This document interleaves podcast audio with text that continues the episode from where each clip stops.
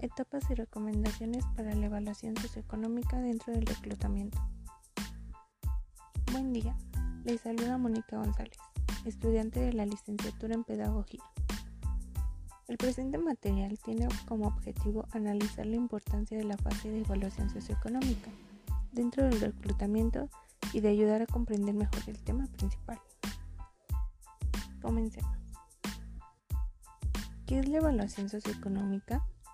Es una medida total que combina la parte económica y sociológica de la preparación laboral de una persona y de la posición económica y social individual o familiar en relación a otras personas con el objetivo de corroborar la información proporcionada por los candidatos en sus solicitudes de empleo y previas entrevistas.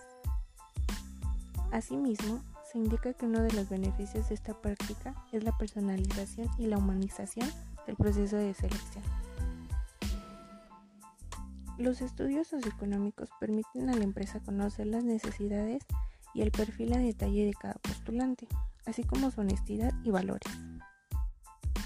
La evaluación socioeconómica se realiza por medio de una visita al hogar del candidato, en la cual se evalúa el desenvolvimiento de éste en su medio de vida cotidiano. El núcleo familiar también es valorado. Se plantean usualmente las siguientes preguntas.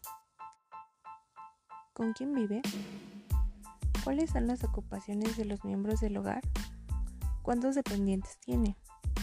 ¿Cuál es el ingreso percibido versus el requerido para la manutención del hogar?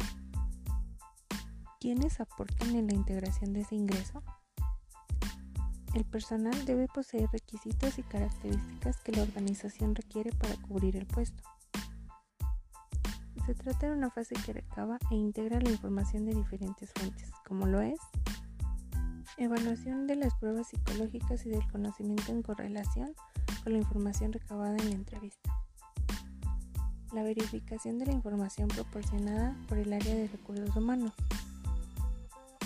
Entrevista socioeconómica y visita domiciliaria para analizar el contexto de vida del posible reclutado comprobación de datos integrando la información obtenida por el área de recursos humanos. La revisión de la documentación entregada por el solicitante y el currículum vitae. Análisis de referencias laborales y personales. Son llamadas a personas directamente implicadas como jefes directos de otros trabajos y referencias señaladas por el candidato. Y por último, el reconocimiento médico para identificar si su estado médico le permite desempeñar con eficiencia la función para la que será contratado. Por último, la verificación de datos es la fase posterior a la recopilación de información. Es una fase que consiste en efectuar llamadas a las referencias laborales y personales del candidato para validar la información, así como en la revisión de documentación para garantizar su validez.